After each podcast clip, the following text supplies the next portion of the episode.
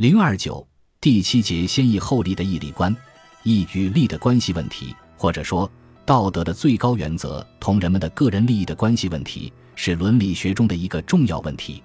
在中国伦理思想史上，孔子第一个自觉地意识到这一问题在道德关系中的重要作用，并提出了他的先义后利的道德理论。在中国伦理思想史上，义的概念在孔子之前早已存在。孔子对义特别重视，他说：“君子义以为质，礼以行之，孙以出之，信以成之。君子在《论语·卫灵公》。”孔子主张以义为上，义是一切行动的最高准则。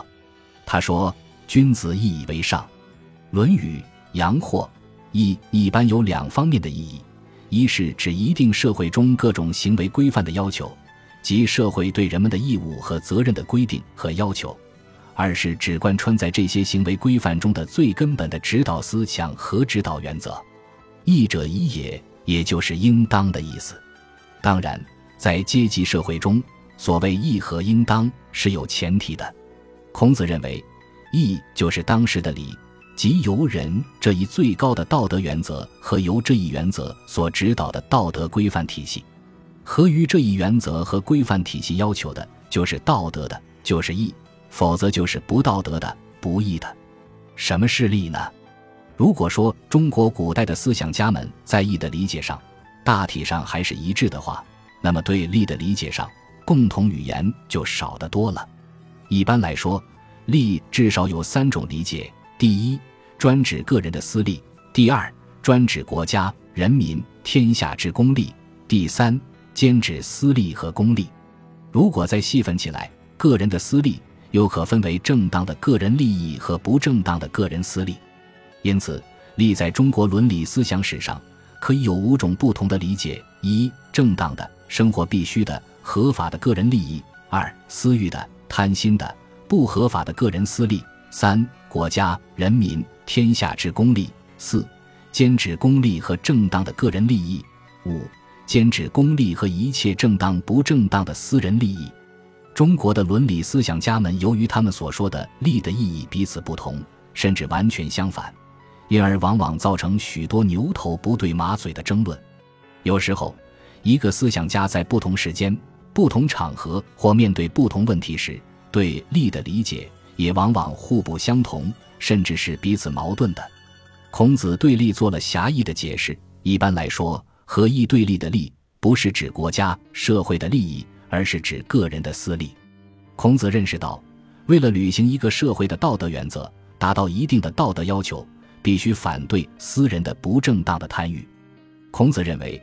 一个人在多种可能的道德行为的选择中，如何处理义和利的关系，是道德评价的一个重要的甚至唯一的标准。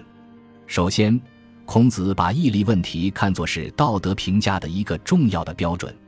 在孔子看来，一个有道德的人和一个没有道德的人的根本区别，就是要看他在道德原则和不正当的贪欲之间究竟采取什么态度。一个道德高尚的人。必然能够以最高的道德原则作为自己行为的准则，在必要的时候，甚至可以牺牲自己的一切而服从于道德最高原则的要求。这就是孔子所说的“君子喻于义”，即君子知小的义的重要，一切行动都自觉的要求和于义。相反，一个没有道德的人，则只知道去满足个人的私利，而不知道使自己的行为符合最高的道德原则。这就是孔子所说的“小人喻于利”。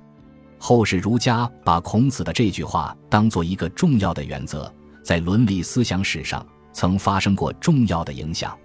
其次，孔子并不完全排斥利的重要性，承认在一定条件下，只要某些个人利益是符合道德原则的，即是正当的个人利益，那么得到这些利益也是应该的。富而可求也，虽执鞭之事，无以为之。如不可求，从无所好。《论语·述而》：富贵金钱，如果可以求，即符合义的原则，就是拿着鞭子赶车，我也愿意；如不可求，那就从无所好吧。相反，如果不义而富且贵，于我如浮云。《论语·述而》。因此，孔子主张，当遇到个人利益时，必须要先考虑这种个人利益的取得是否符合道德原则。这就是孔子所说的见利思义，《论语·宪问》和见德思义，《论语·记事》。在这里，利和德都是指个人利益，义就是道德原则。孔子说：“放于利而行，多怨。”《论语·里仁》就是说，一个人如果放纵自己，只顾个人利益，一味的去追求自己的私利，那么就一定会招来许多人的怨恨。孔子又说：“富与贵。”是人之所欲也，不以其道得之，不处也。同上，从这句话里也可以看出，只要是应当得到的财富和地位，那就应该泰然处之；只有那些不应当得到的富贵，有道德的人才不愿意取得它。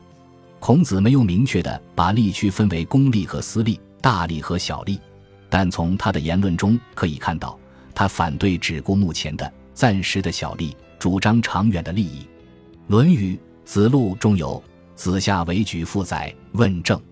子曰：“吾欲速，吾见小利。欲速则不达，见小利则大事不成。”孔子的学生子夏到举父这个地方做官，向孔子请教怎么办理政事。孔子的回答说明，他并不反对一切利益，只是强调不要贪求暂时的、眼前的小利，而是要从更大的、长远的利益去考虑。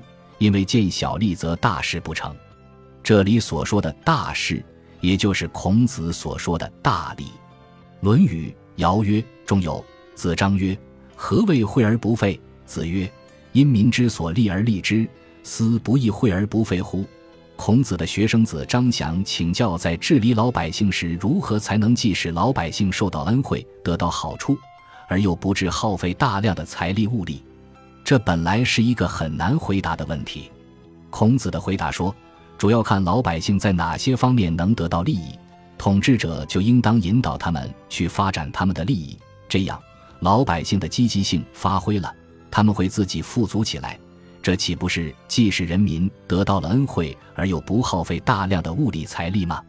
这里，孔子不但不反对利益，而且主张统治者不要对老百姓管得过死。要依据老百姓发展他们利益的实际情形，引导、支持老百姓去谋取自己的利益。孔子的这一思想，包含着如何对待人民的利益的问题，是有着进步因素和合理内容的。孔子关于义、利的问题，虽然不像仁、利那样阐发的那么详细，但其影响还是很重大的。自孔子以后，直到现代的两千多年中。在中国伦理思想史上长期争论不绝的义理之辩，不能不说是从孔子发端的。孔子虽然主张义以为上，先义后利，见得私义，建立私义，但他并没有否认利的重要性。但是，孔子没有能明确地区分出私利和公利，因此在有些地方，似乎他是在反对一切利益。